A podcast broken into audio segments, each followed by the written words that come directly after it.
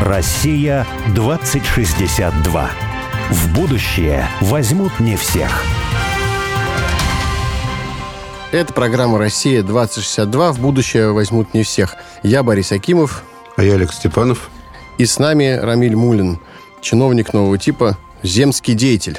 Рамиль, снова здравствуйте. Привет, Рамиль. Да, добрый день, Борис, Олег. Рамиль, когда я с тобой познакомился, то я вспомнил о реформе, которая произошла в Российской империи в 1864 году. После отмены крепостного права обычно как-то вот это не связывают, а на самом деле это очень связано. В 1861 году было отменено крепостное право, и как управлять людьми стало непонятно, да, потому что до этого управление происходило через помещиков, да, помещики управляли крепостными людьми. Или если были государственные крестьяне, да, то государство управляло ими непосредственно. А вот после отмены крепостного права как бы это было непонятно. Одна из первых вот таких великих реформ Александра II, она была связана с созданием положения о губернских и уездных земских учреждениях. И тогда впервые в России было введено народное самоуправление. И оно было устроено следующим образом. К ведению отнесены определенные вопросы. Это вот местные дороги, на самом деле, местное здравоохранение, начальное образование, развитие бизнеса, помощь агрономическая, да. То есть примерно тот же круг вопросов, на самом деле, которые сейчас в ведении самоуправления муниципалитетов. Но в чем была разница? В том, что буквально, как ты говорил сейчас до перерыва, люди сами решали, что мы хотим построить в этом году дорогу, потом считали смету, а потом просто понимали, сколько нужно скидываться. Ну, единственное, там пропорциональное имущество или доходу скидывались. И скидывались те, кто имел голос. То есть те люди, которые по имущественному цензу имели право участвовать в принятии решений, они же и скидывались, да? То есть вот этот имущественный Несли ценз... ответственность они, да, общем, да, за слова, за базар да, отвечали, За да? базар отвечали, да. И у вас в районе, да, тебе удалось, как бы, я не знаю, вот это явление, я бы даже сказал, да, потому что не в Советском Союзе, хотя формально самоуправление существовало, да, но реально его не было. Не в Российской Федерации сейчас э, формально тоже самоуправление, оно как бы существует, но реально это все администрации районные обычно ведут себя просто как государственные структуры, ну, именно самоуправление. Государственные структуры, у которых нет денег, и поэтому единственная их миссия – это ходить наверх и просить деньги. Ну, да, да, да, да, да, да. И, и еще задача не сесть, да, за эти да, да, потраченные деньги, отчитаться перед счетной палатой и прокуратурой. А вот у вас как раз, мне кажется, вот эти успехи в районе, и вот это просто потрясающее преобразование района за 8 лет, произошло именно за счет того, что какие-то земские рычаги были задействованы, да? Скажи, тебе помогало то, что ты родился сам в этом районе? То, что здесь вот э, отец твой, мать, э, то, что здесь жили твои деды? Приехав в Мусымово, для меня была большая ответственность. Благо, живы мои родители, очень много моих родственников. То есть у меня нет права на ошибку, хотя я такой же человек, как и все. Но вот это чувство с одной стороны, это помощь, то, что они рядом с тобой, но с другой стороны, это и чувство ответственности, что ты не просто Рамиль, но ты сын Хамзы и Энже, это вот мои родители, да, и у меня нет права на ошибку. То есть я должен максимально сделать так, чтобы эта территория как бы была лучшей. И вот это твоя возможность. Это твоя возможность сделать эту территорию лучшей. Ну да, кстати, вот ведь э, глава земской управы, например, да, он не мог быть из другого уезда, да, он мог быть только из этого уезда. И в этом, наверное, наверное, вот это тоже такая штука. Сила определенная. Сила конечно, определенная, да. да. Солженицын, например, первая книжка, которая, когда я из армии пришел, я прочел «Красное колесо». Солженицына. И он там писал, и мне эта мысль с тех пор еще, с 20 лет, запала в голову. Он говорил, что я не верю в политическую систему, когда голосование происходит за людей, которых ты не знаешь, которых ты никогда не видел. Он говорил, что это приводит просто к популизму, к тому, что человек может тебе все что угодно обещать, но на самом деле ничего не будет. А вот именно вот этот земский принцип управления, да... Ну да, когда сосед, да, сосед... Да, да, это человек, который... в любом случае придется отвечать, да? Да, да. Перед соседями. Да, да. Скажи, пожалуйста, а твоя жена, твои дети, они как-то помогали, как-то участвовали? То есть я даже не имею в виду, там, помогали, в смысле, в управлении районом. Понятно, что, наверное, нет, но... Не, ну они просто могли бы сказать, что зачем тебе это вообще все надо? Даже сиди тихонько, больше свободного времени будет. Или они как-то вдохновляли и поддерживали? Не, ну семья – это самое важное, наверное, в твоей счастье. Ты должен понимать, что куда ты возвращаешься. То есть одно дело работа, где мы проводим, наверное, все-таки самое э, там и светлое время, и много времени, но ты должен понимать, ради чего ты это делаешь. Вот я воспитываю своих детей трудом, чтобы они реально видели. Вот вы сказали, там не просто вот они помогали там словом, да. Я не просил своих детей, но они с 13 лет начали работать там именно в благоустройстве. Вот я, когда работал в Муслиму, я предложил, чтобы дети участвовали в благоустройстве. И у нас был МУП свой, благоустройство и озеленение, где мы приглашали всех детей. И до 100 до 200 детей в месяц работал на этом предприятии. Работали мои дети. Уже когда они стали старше, уже они участвовали в прокладке брусчатки, вот тех тротуаров, о которых вы говорили, да. Угу. То есть вот за пять лет построено почти 50 с лишним километров тротуара. Это очень много для Мустома. Для сельской территории это очень много. И они участвовали, и каждый раз, когда они проходят по этому тротуару, говорят, это мы ложили. Они не просто вот это делали, но они уже с этой гордостью это делают. Поэтому семья, конечно, здесь э, большой помощник. То есть иногда бывает тяжело, и ты приходишь, смотришь, глаза супруги там, да, то есть обсуждаешь. А она мне тоже врач, она с удовольствием сразу переехала и стала врачом. Это же тоже помощь. То есть э, любой врач э, земской территории там, это тоже клад, за которым ты бегаешь, ищешь там. Вот мы за три года смогли мобилизовать, привлечь врачей. У нас укомплектованность врачами было 97%. Один из самых высоких была в республике. Там, да, то есть хорошая больница, хорошие условия, люди приходили. А когда еще твои близкие это делают, это вдвойне как говорится, приятно. Поэтому Семья, конечно, здесь всегда помощник, это хороший тыл и хороший стимул тебе работать, ты понимаешь, а зачем ты это делаешь, ради чего ты это делаешь. И это некая ответственность. Я считаю, что вот семья – это одно из самых важных составляющих общества. Я раз вот хотел спросить, вот э, вы затронули тему, что вот укомплектованность врачами одна из самых высоких, потому что вы начали говорить на тему того, что, в общем, в принципе, та или иная ситуация, социальная ситуация на территории можно там померить вот этим настроением, там, пора валить. То есть вот желание людей свалить с территории, уехать, особенно молодежь. Вот, а потом вы мобилизовали можно сказать, местное сообщество. Люди сами вышли на улицы для того, чтобы улучшать территорию, жизнь вокруг себя стали финансировать, вынули да, свои деньги, хотя они, в общем-то, вроде не обязаны были это делать, стали финансировать благоустройство и строительство всего хорошего вокруг. Вот это изменило настроение, да, то есть вот это дало толчок изменению то, социальной атмосферы, когда люди уже сказали, что, а может быть, уже не пора валить, а наоборот, Ну, то есть приехать. врачи приезжали? вот, вот, вот врачи приезжали, и какие-то другие специалисты, вообще сами, там, молодые люди, ведь у вас э, район в Татарстане считается удаленным, и там нет крупных городов.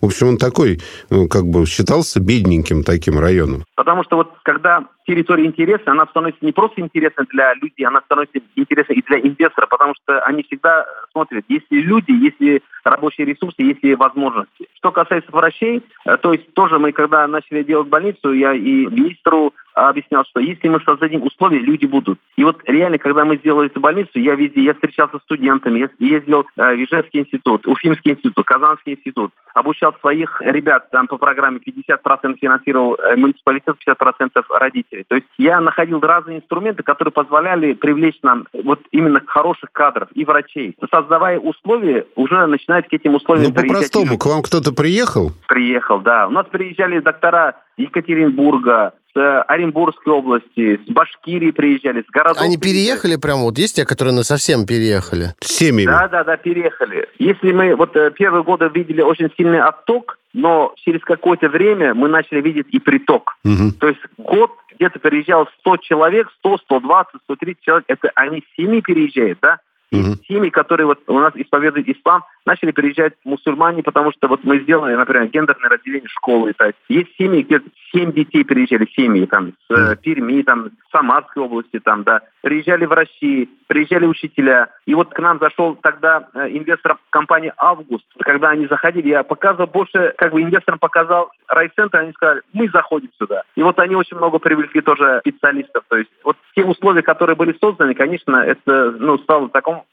локомотивом для привлечения кадров. То есть если есть условия, если есть комфортная среда, то есть я показываю, что самое лучшее место жить – это Муслимово. Вот тебе спортзал, вот тебе школа, вот тебе больница, вот тебе общественный центр, вот тебе река, отдых, это работа, вот все, что нужно для жизни. Каким образом вот строится системно, если вообще такое решение есть, системно строится взаимоотношения с местным сообществом с точки зрения обратной связи? То есть вот как вот системно понять, что сообщество одобряет что-то или наоборот чем-то недовольно, или что-то предлагает, скажем, давайте займемся таким-то проектом. Есть ли какие-то, не знаю, цифровые для этого решения, или это сход такой физический, люди собрались и что-то такое поговорили, решили? Как вот с этим обстоят дела? Я думаю, что нет готовых э, рецептов. Это каждая территория сама определяет. Во-первых, не надо бояться встреч. То есть любая встреча, неважно, ты в онлайн-режиме встречаешься или офлайн, там, через социальные сети. То есть не надо бояться вопросов, которые будут поднимать жители той или иной территории. Чем больше у тебя информации, тем больше ты понимаешь, что нужно все-таки людям, чтобы их жизнь стала интересной. То есть я везде говорю, что у нас должно быть Министерство счастья, да. То есть мы должны четко понимать, что нужно делать в той или иной территории для того, чтобы людям было комфортно. Где-то это дороги, где-то это благоустроенные школы, там, территории, где-то это хорошее образование, где-то это социальная среда, где-то это безопасность. Все равно у каждой территории есть, понятно, есть общие принципы, но все равно у каждой территории есть своя изюминка. А для этого надо быть честным. Надо быть честным и объяснять. То есть не надо лукавить, потому что когда мы говорим, что на следующий год сделаем и не сделаем, а следующий год все равно придет. Поэтому мы должны объяснять, вот что мы можем сделать, надо вот так же объяснять, как и бюджет, когда у тебя в кармане сколько-то рублей, ты сам определяешь, что тебе покупать. Здесь то же самое. Это бюджет любой территории, он не резиновый, он имеет ограничения. И когда мы людям начинаем это объяснять, сколько стоит километр дороги, сколько стоит освещение, сколько стоит то, то, то, то, то, мы сами вместе выбираем. А давайте мы этот город сделаем светлым пока. Да, будем ходить пока, пока гравийным дорогам. Или же мы сделаем асфальт, но вот это пока не сделаем. То есть мы должны вместе сидеть, обсуждать обсуждать и выбирать, а что для нас является зоной там, удобства и что для нас ближе. Рамиль, у нас просто такая благостная картинка получается, да, такая безоблачная да, абсолютно. Нет, ну я говорю, у нас в радиопередаче такая получается. Но, на мой взгляд, ну реально в жизни, да, приходится все-таки делать выбор, потому что вот есть э, чиновник, бюрократ, без отрицательных коннотаций, да, это человек системы, и мы видим, что в этой системе есть правила, да, есть э, какие-то законы, которыми эта система регулируется. И очень часто эти правила и эти законы, они приходят в противоречие с интересами людей конкретных, да, которые на территории. Вот э, муниципальный глава муниципалитета, да, он такой человек, который вроде бы одновременно чиновник, а вроде бы он служит людям, потому что люди-то вот они вокруг, это не губернатор, вокруг которого все-таки не конкретные люди. Муниципалитет – это последний такой масштаб, да, где уже вот они, люди ходят. И было масса примеров, но один из последних, которых я до сих пор помню, по-моему, в школе текла крыша, да, и глава муниципалитета собирал деньги на крышу. А потом к нему пришла прокуратура, когда он деньги собрал, и сказала, а у тебя есть... Причем школа сельская, положено по закону иметь э, вход для инвалидов. Он говорит, ну, у меня же нет инвалидов в школе, и вообще у нас в селе, в деревне инвалидов нет. Они ему сказали, неважно, по закону положено иметь. Так вот, сейчас ты будешь ремонтировать не крышу, а эти деньги ты потратишь на то, чтобы сделать вход для инвалидов, которых нет. И он выбрал второе, да, потому что иначе прокуратура, ну, как бы завела бы на него уголовное дело. На самом деле надо было, конечно, починить текущую крышу. Но так часто очень получается, да. Вот в твоей практике все-таки приходилось сделать вот такой выбор между тем, кто ты все-таки земский деятель, который служит людям, или ты чиновник, который хочет не сесть в тюрьму? Это очень сложный вопрос. Я согласен, что идиллии не бывает, даже в рамках того, что я рассказываю. Там очень много было сложных вопросов, и встреч, и ругали, там что-то было даже непонятное. Да, право выбора за тобой. То есть тебе ставить подпись и ты за этот подпись будешь отвечать. И ты должен, конечно, здесь найти все инструменты. Где-то, может быть, договориться с теми надзорными структурами, где-то, может быть, идти на компромисс, чтобы решить этот вопрос. То есть идеальной модели нет, к сожалению. Наше иногда законодательство такое, что э, иногда ты не понимаешь до конца, зачем эти вот правила, которые были прописаны, которые не работают. Было до того, что, например, у нас тоже были такие предписания. В сельской территории нет дорог, нет дорог, просто вот грязь. Вы понимаете, да, что да, да. территории, да? Вот Боря понимает. Прекрасно понимаю, сегодня ехал ехал по такой как раз у себя на родине. Да, и надзорная структура заставляет мне ставить знак парковка для инвалидов. Вы, вы представляете? Это вот... То есть вот иногда доходит до маразма. У нас тут был один из э, прошлых мэров там э, в нашем районе. Он один из немногих, кто добрался до нашей деревни Княжева, но при этом такой говорит, знаете, у вас так странно деревня, даже нет указателя, что здесь у вас деревня. Я говорю, как? Ну, у нас же дороги нет даже. Какой указатель? Он говорит, ну, а там было как-то сухо в этот момент. Потом говорит, да вроде проехал. Ну, в общем, его не смутило, что дороги нет, а до глина. Но указатель, ну, он хотел бы, чтобы появился. Ну. Но, тем не менее, потом сам этот мэр исчез, ни указателя, ни дороги не появилось. Но мы потом своим силами, как раз силами сообщества, эту дорогу строили. И вот ее почти достроили, чуть-чуть осталось. Знаете, вот где-то у меня получалось ломать стереотипы, да. Вот я, например, противник заборов, да. Угу. Я, О, я не понимаю иногда, зачем... Ну, да, я не понимаю, зачем нас заставляют делать заборы, там, антитеррор, там, ни один забор не спасет от этого. Мы должны воспитывать общество. Общество должно понимать, что мы должны, так скажем, быть против всех ограничений. Когда мы это объясняем, там, я еще раз говорю, ни один забор не спасет нас, не дай бог, от какой-то трагедии, да, угу. но мы максимально должны сделать, чтобы общество было не больным чтобы э, мы понимали, э, эти дети, что могут быть такие риски там, да, но когда эти деньги тратятся на что-то другое, если бы эти деньги мы тратили на созидание, на воспитание общества, какие-то большие проекты, у нас больше было бы результатов, больше было эффекта. Мы не можем сделать э, из страны или там из деревни или учреждения тюрьму. Это нереально. То есть вот мы, например, мы сделали, вы были около больницы, да? Угу. Мы пять лет судились э, с надзорной структурой в части того, что я говорю, что нельзя этот забор ставить. Они говорят, нет, он нужен. Зачем он нужен? Я не могу понять. Мы отдалили парковку от зданий, отдалили парковку для специалистов, для людей, чтобы не было проблем. Я вообще вот, э, Муслима реализовал проект «Офис без машин», да? То есть ни одно учреждение, перед учреждением нет парковки только сзади. То есть тебе, если ты добираешься на машине, ставь, пожалуйста, машину, 200 метров пешком пройдешь и дойдешь до этого учреждения. То есть везде перед офисами, перед учреждениями это вот зеленая зона. То есть глаз человека должен радовать не машина, это инструмент передвижения всего лишь. То, что является естеством. Это зелень, это красота, это деревья, это цветы. Поэтому, конечно, где-то э, шли и на компромисс, а где-то шли на, наверное, и на турболь, где нужно было принимать не очень хорошие решения. То есть тут уж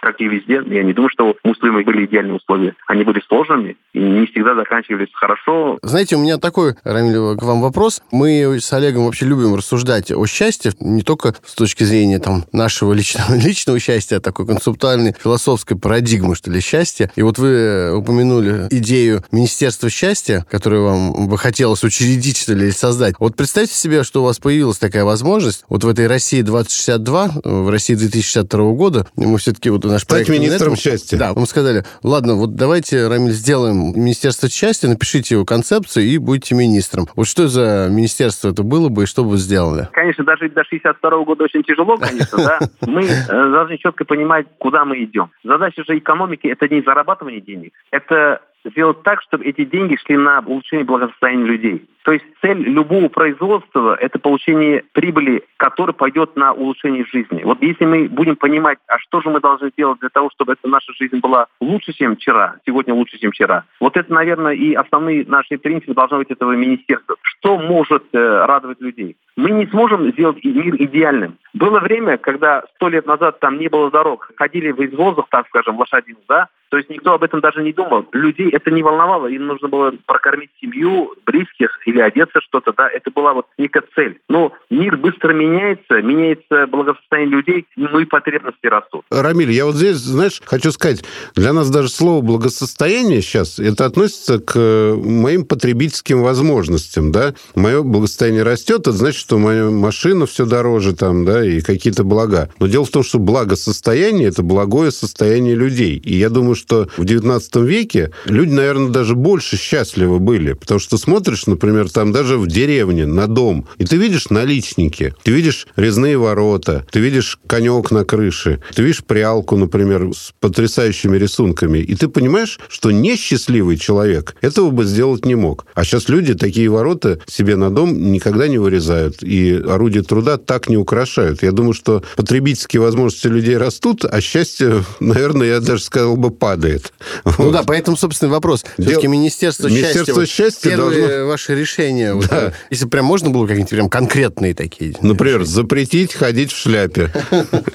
Нет, я не Наоборот, без шляпы. Я думаю, что это некая вот э, система образованности, духовности, то есть мы должны четко понимать, что для нас счастье. Угу. А что такое для нас счастье? Что, то есть ни одно благосостояние, она не сделает человека счастливым. Если ему дадут долину, он спросит, у кого будет вторая долина. Угу. Если ему скажут пол луны твое, он скажет, а вторая половина это чья будет? То есть человек не может насладиться тем, что он есть. Вопрос, как он к этому относится. Люди почему резали эти наличники? Они создавали это счастье. Они же, когда дома, они же не видят наличники, а видите, которые проходят. То есть не может человек один быть счастливым. Это общество должно быть счастливым. А чтобы общество было счастливым, должны быть какие-то правила, общие ценности, духовность должна быть, образованность. То есть те вещи, которые ну, будут нас объединять, понимать, куда мы же идем. То есть вопрос такой же, уже давно доказано, что чем выше благосостояние общества, тем она становится проблемной. Это и отходы, это и потребление. Рост благосостояния не делает человека счастливым. То есть здесь должны быть какие-то другие инструменты, их надо находить. У нас есть с Олегом э, такая, ну, все кратко сказать, на тему соображения, что ну, счастье, оно приходит э, в результате творческой самореализации человека в широком смысле. Если человек чувствует себя реализованным, что вот он взял, вырезал эти наличники, да, и он мир украсил, он сделал мир лучше, или, не знаю, он завел детей, там, семью создал, и от этого сделал свою жизнь и жизнь окружающих счастливее, или участвовал вместе со своими соседями в строительстве дороги, и сделал счастливыми и себя, и своих э, соседей, то вот от этого собственно, счастье приходит. Эти, вот один из героев наших предыдущей программы, он тут вспоминал слова философа Николая Федорова «Не для себя и не для других, но со всеми и для всех». Да. Вот это на самом деле как раз очень подходит он, к нашей да, передаче и, сегодня. Да, и он сказал, что у них при входе в офис висит этот лозунг. Скажи, вот мы к бизнесу на самом деле перешли сейчас, и я просто удивлялся у тебя в районе, что в таком, опять же, отдаленном сельском районе я увидел несколько совершенно инновационных бизнесов. Два брата, я помню, они сделали предприятие по выращиванию из яиц эмбрионов. Я обычно, когда людям рассказываю, я говорю, по выращиванию эмбрионов. Все пугаются.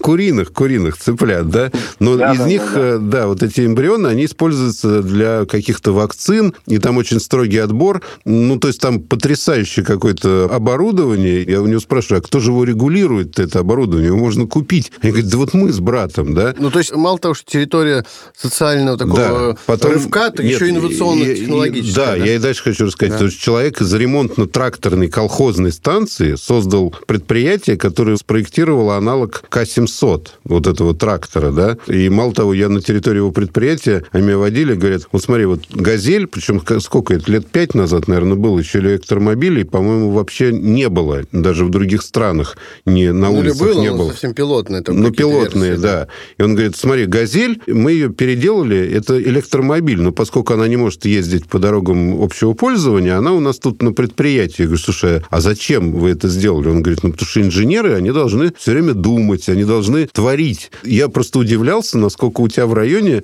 вроде бы, опять же, вот маленьком, отдаленном, сельском, еще и инновации развиты. Но и, кроме того, вообще бизнес. А вот как тебе удалось вырастить этот бизнес? Ну, как бы не то, что тебе вырастить. Я понимаю, что его хозяева вырастили, но создать вот такие условия. Наверное, в какой-то мере мне повезло. Это, наверное, все-таки мило Всевышнему, что вот рядом со мной оказались те люди, которые, ну, не боятся менять этот мир. Вот так как он говорили, вот этот Дамир Шанкараев, который занимается эмбрионами, или Ильиз Исламов, агромастер компания. Вот эти ребята, они долго шли, может быть, к тому, что вы видели, да, но самое главное, у них есть результат. Вот Ильис Исламов, он родился муслимова, уехал учиться, приехал здесь, он сын руководителя был сельхозтехника, он не просто вот унаследовал, а банкротную вот эту всю массу поднял и сделал там уникальное производство. Вот вы видели, да, это uh-huh. не просто там копия с К-700, он лучше, чем К-700, эта техника, да. Uh-huh. Помимо этого у него там 250 наименований продукции, там он вещь, делает уникальные вещи, конечно, это уникальные люди. Мило Всевышнего безгранично, то есть на, начал только делать, мы вошли в программу, получил дороги, помог сетевой компании сделать ему сети, то есть я ему презентовал его проект, например, тем, которые могли ему помочь там. На 16 миллионов сетевая компания сделала ему освещение. Это же бесплатно сделано, то есть в рамках поддержки, потому что я сказал, что это будет суперский проект. Если мы его реализуем, мы будем самыми крутыми. Мы и были крутыми, и сейчас крутые. То есть вот эта компания Ford который выпускает детскую вакцину, 50% эмбрионов получает из Белоруссии, а 50% получает из Муслимова. То есть мы обеспечим пол России детской вакцины. Это же очень круто, извините за выражение, то есть как-то делать на этой территории. То есть, а когда вот эти ребята появляются, они тянут за собой еще очень много тех, которые идут за ними. Они не просто его сделали. Вот было 3-4 э, птицеводчих комплексов. Вот эти ребята уже начали показывать результаты, стало их уже около 40. О. Когда мир меняется, меняется и отношение к нему. Вот когда нам приехала компания «Август», они искали площадку реализации современного сельского производства. Им нужна была площадка показать, а какой должен быть современный сегодня бизнес сельский. Не так убогость вот этот сельский колхозную, так скажем, которую, к сожалению, мы растеряли, да, они хотели сделать новую площадку. Вот они искали по Татарстану, где же все-таки реализовать свой проект. Они приехали в Муслимово. А у нас была большая банкротная масса сельхозземель, почти 30 тысяч гектаров, со всеми фермами, землями там. И мне нужен был инвестор. И вместо того, чтобы поехать в поля, я предложил руководителю Ускова Александру Михайловичу, я говорю, давайте посмотрим Муслимова. И я ему показал больницы, школы, скверы, набережную, центр, нас который мы сделали. Вот мы где-то, наверное, часа два-два с половиной посмотрели Муслимова. И я говорю, давайте перед тем, как э, выехать в район, посмотреть, что же мы предлагаем. Я говорю, пообедаем. Мы пообедали, я предлагаю Александру Михайловичу, я говорю, ну поедем смотреть, э, говорит, фермы и эти земли. Говорит, нет, говорит, не поедем. Поворачивается своим коллегам, говорит, вот как они, говорит, сделали свой расцентр, наша задача сделать вот такое же красивое сельское хозяйство. И надо дать должное, они за три года вложили почти